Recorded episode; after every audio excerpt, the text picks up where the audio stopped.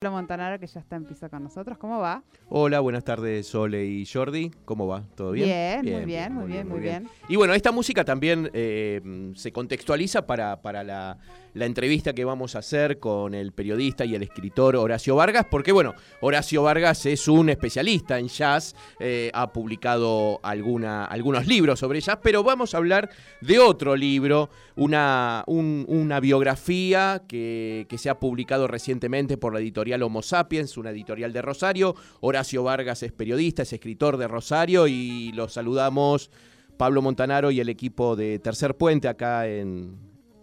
Hola. Horacio. Sí, ¿qué tal? Hola, buenas tardes, Horacio. ¿Cómo va? ¿Bien?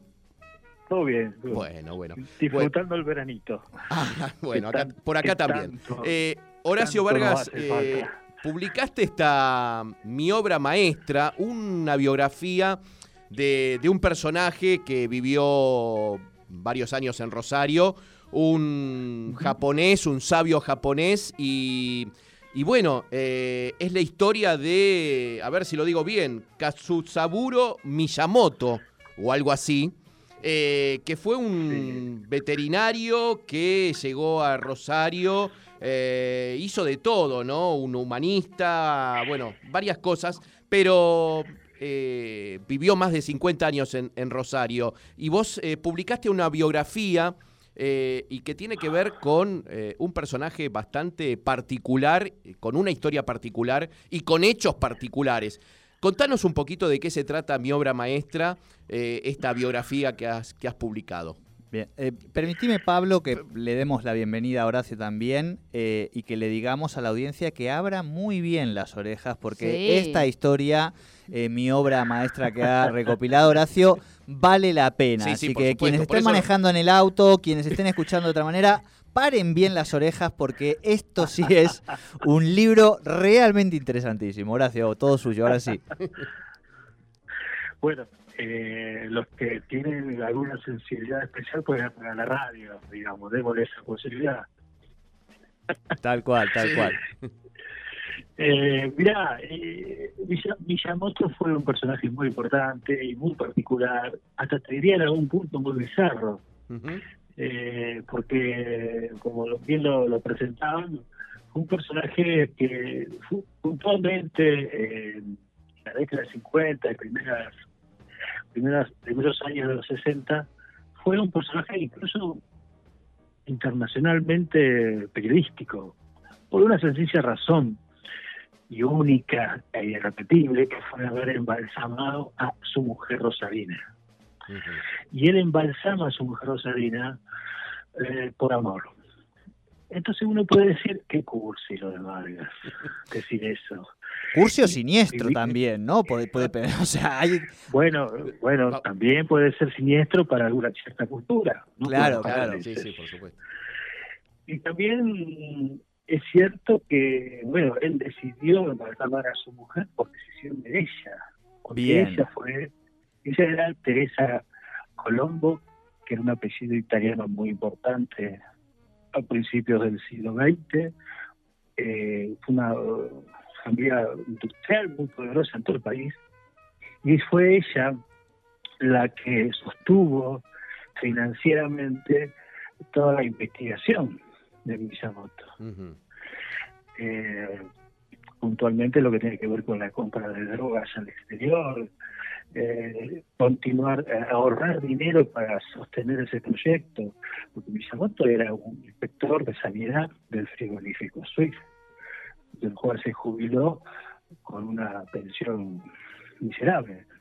Y él eh, no tenía ese concepto burgués de decir, bueno, quiero vivir en la mayor de las comodidades, sino todo lo contrario. Por lo tanto, fue ella la que lo, lo obligó un poco, cuando ella enferma, a, a que quedara su, su, su, que su muerte no, no pasara en vano, que su muerte significara una demostración, porque ella estaba convencida de que Villamonte lo sabio, de aplicar todas las fórmulas que ella conocía, una de las pocas personas que conocía, la hormona por la cual primero él había embalsamado animales sin sacar las vísceras. Mm. ¿Se entiende esto? Sí, sí, sí. No era un taxidermista. No mataba animales.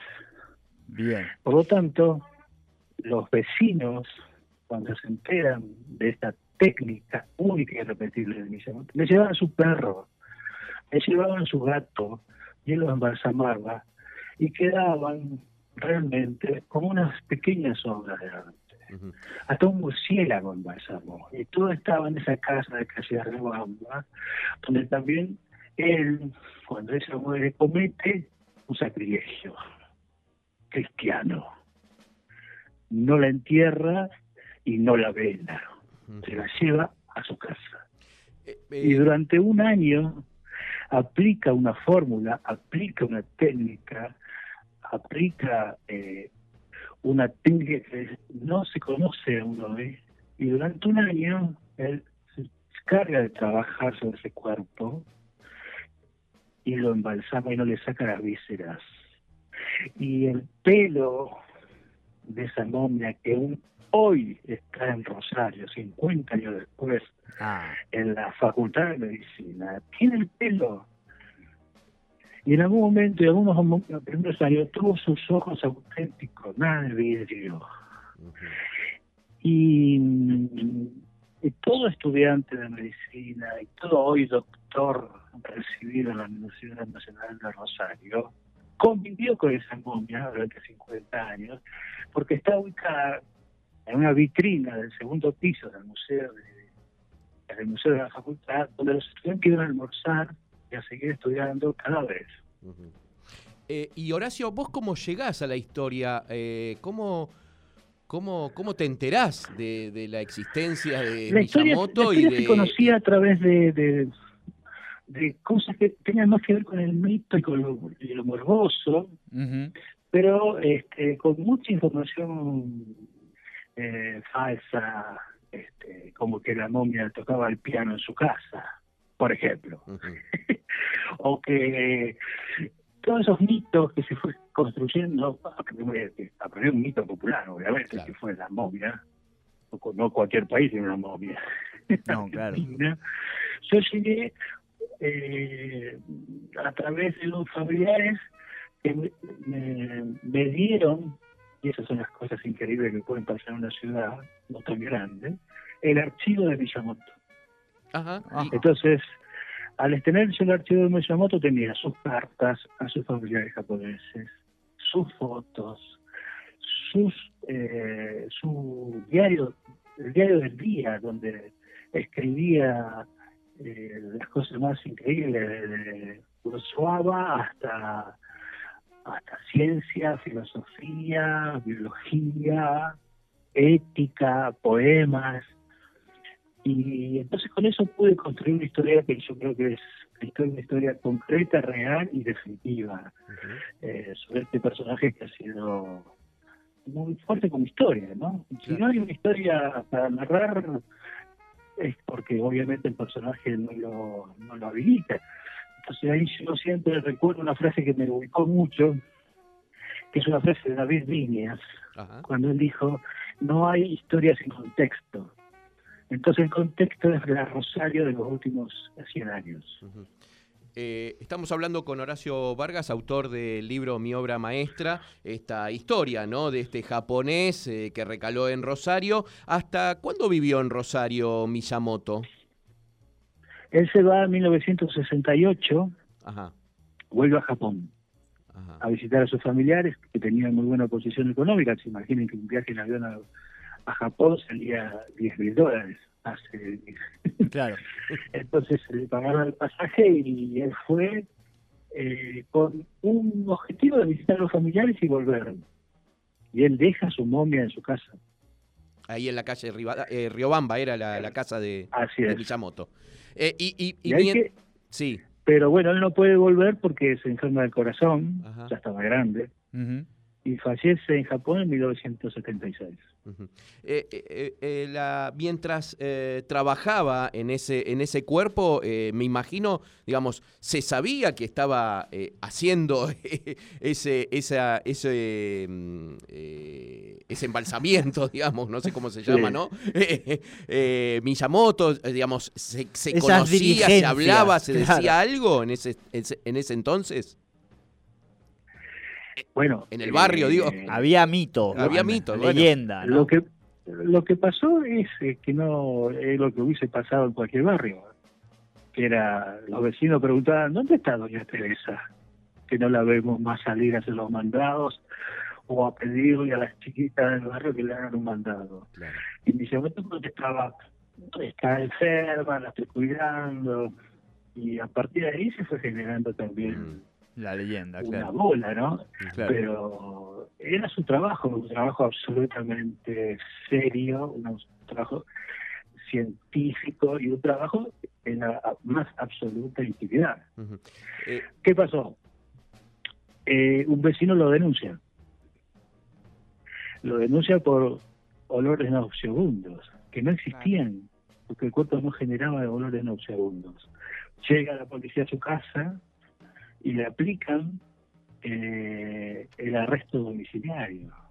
El japonés se desespera, el japonés no lo puede creer, le muestra a los policías su obra maestra que está en una de las habitaciones. Y cuando llega el forense a la casa de Miyamoto, el forense la examina a la momia y le dice claramente al jefe de la comisaría, déjenlo trabajar en paz a este hombre que es un maestro, porque con la técnica que ha aplicado, esto yo no lo vi nunca. Mira vos.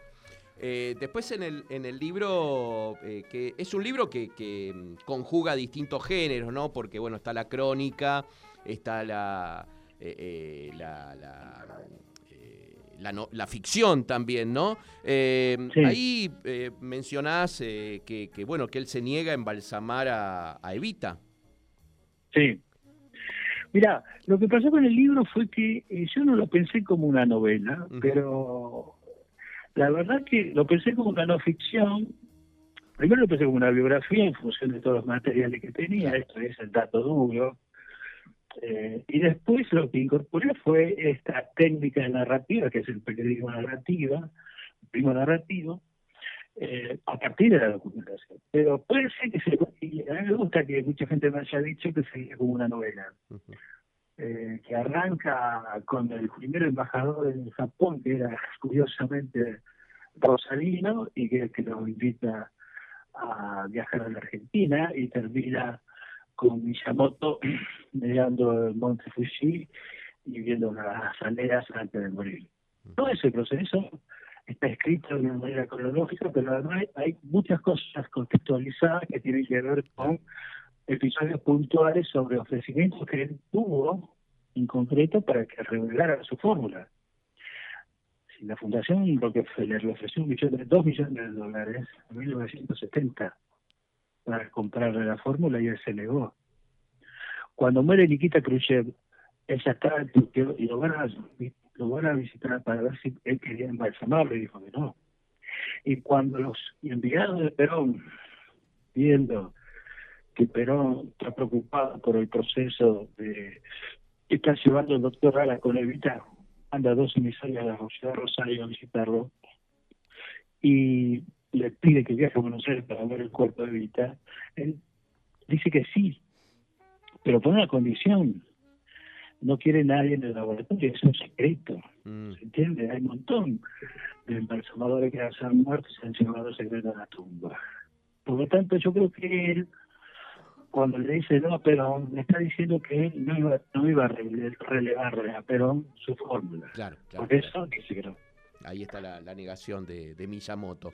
Em, eh, Horacio. Eh, Horacio, le sumo, no, en relación a todo ese material que contabas, ¿no? Las cartas y demás, entiendo que estaban en japonés, pero indagar un poquito más en, en la historia de amor, si, si había en ese, en ese material, ¿no? Sí, claro, hay muchas cartas que están escritas en japonés. Eh, incluso él ha escrito muchas cartas a sus familiares escritas en, un japonés antiguo. Claro. bueno, tuve la suerte de, de contar con la colaboración de una traductora japonesa que vive en Rosario, que, que me ordenó un poco también el criterio con el que él enviaba las, las cartas y los Pero por otro lado, fue es muy curioso que, digamos, es como que yo hice un libro sobre un gran japonés que la comunidad japonesa no conocía. Y eso me llama mucho la atención. digamos, si yo no hubiese tenido ese archivo de Miyamoto, este libro no hubiese existido. Claro. Nos hubiésemos quedado siempre con, con el mito, la tergiversación, el, no la noticia falsa, pero la noticia equivocada. Eh, pero bueno, él también tenía un criterio, digamos, yo creo que él, yo puedo entender ahora que él eh, prefería mantenerse en la soledad y en el anonimato, tener muy pocos alumnos, porque también fue persona Bonsai, y no tener contacto con la comunidad. Entonces, por eso hay un gran desconocimiento y por esto este libro ahora me alegro mucho de que, eh, como me han dicho gente de la comunidad japonesa, eh, puedan, puedan redescubrir un personaje. Claro, claro. Y, y, y, mm, y, en esas cartas, eh, o, ¿cómo, era la relación con, con Teresa? ¿Cómo era la relación eh, esta, esta, esta relación tan, tan fuerte, ¿no? De amor tan fuerte entre Miyamoto y, Teresa. o cómo la conoció también, porque bueno, eh, era Rosarina bueno, él, cuando llega a Rosario, él había, cuando llega a Rosario empieza a trabajar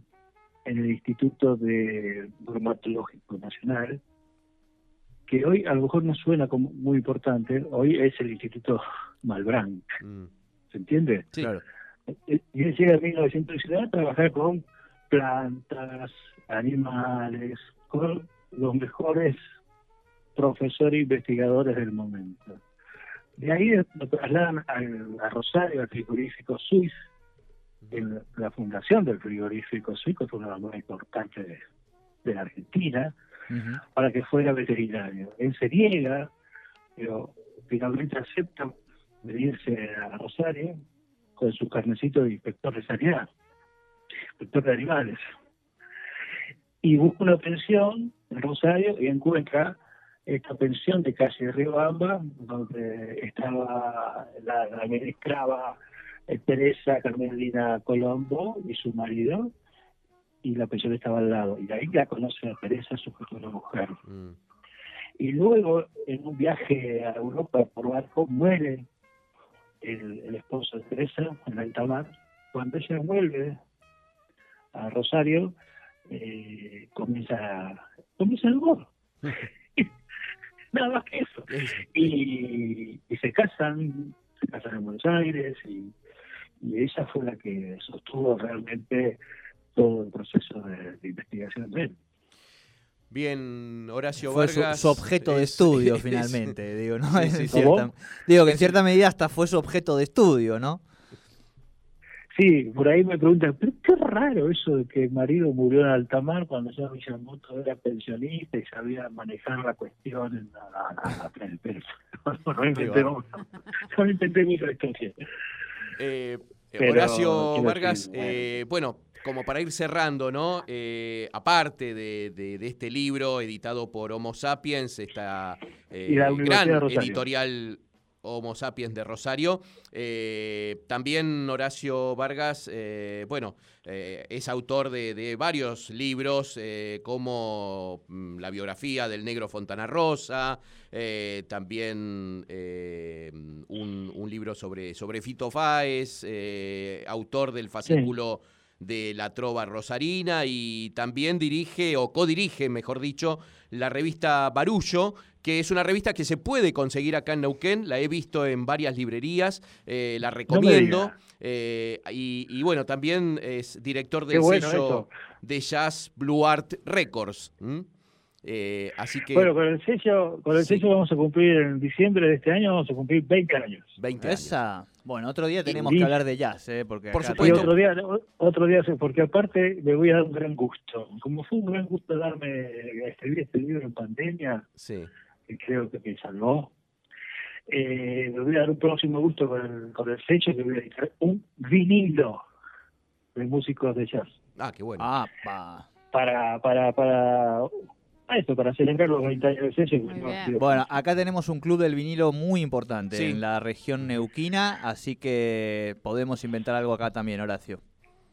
bueno, muy bien, buenísimo. Bueno, Horacio Vargas, te mando un abrazo fuerte, te, te felicito por esta, esta Sí, tu, sí. o- tu obra maestra, ¿no? De, de Miyamoto, este, este, este libro sobre este personaje japonés eh, y, y, bueno, esta, esta historia, esta gran historia, ¿no? Que, Claro.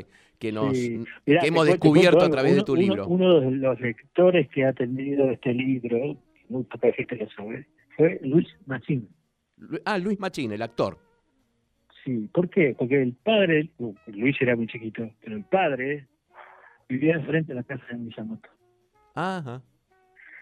Y Luis me escribió hace poco una, un WhatsApp hermosísimo, diciéndome que, bueno, tenía el libro y que todo lo que decía el libro era lo que el padre le había contado a él de Miyamoto. Mirá qué, qué bueno. Todo, todo lo que el padre le había contado a ese personaje está, Está en el libro y a mí eso me, me mató. Claro. Me pareció un punto final para esta producción. Bien, Horacio, muchísimas gracias, gran abrazo. Gracias por el llamado. bueno. Muchísimas gracias. Qué historia, ¿no, Horacio Vargas, con este libro Mi Dios, sobre la embalsamó en Miyamoto, serio, embalsamó a su Miyamoto. mujer por, por ese gran amor Por, por que eso tenía, digo, cuando vos decís la embalsamó por amor, ¿no? Es que hay que, o sea, hay para indagar ahí Sí, sí, también, sí. Miyamoto. Bueno, es recomendable el libro. recomendable de el Horacio libro Vargas. y gran nota la que hemos clavado hoy para cerrar este Muy programa de lunes. A, a mí, di- discúlpeme, me llevó como si fuera una especie de historia de Sí. terror a, a Beats Hotel, una cosa así, ¿no? Claro, a, la- claro, a lo- sí, a lo sí. previo a, a- O no, lo, sí, lo previo sería sí. A, a Psicosis. Claro, Pero- claro. Nos quedamos acá con tela para cortar, vamos Sí, a decir. Porque el señor Rial tiene que empezar su programa. No es tan interesante como el nuestro, seguramente. Pero bueno, oye, acompañemos, Claro. por supuesto, a toda la programación. No, ¿eh? No. Una broma, una broma, una broma. Ay, mirá, a ver si ahora tenemos que explicar lo que decimos. Ah, sí, por supuesto nos encontramos mañana, a esta Mañana. misma hora, a las 3 de la tarde aquí en Radio 10. Así es, hasta las 3 de la tarde mañana lunes. Mañana martes. ¡Chau!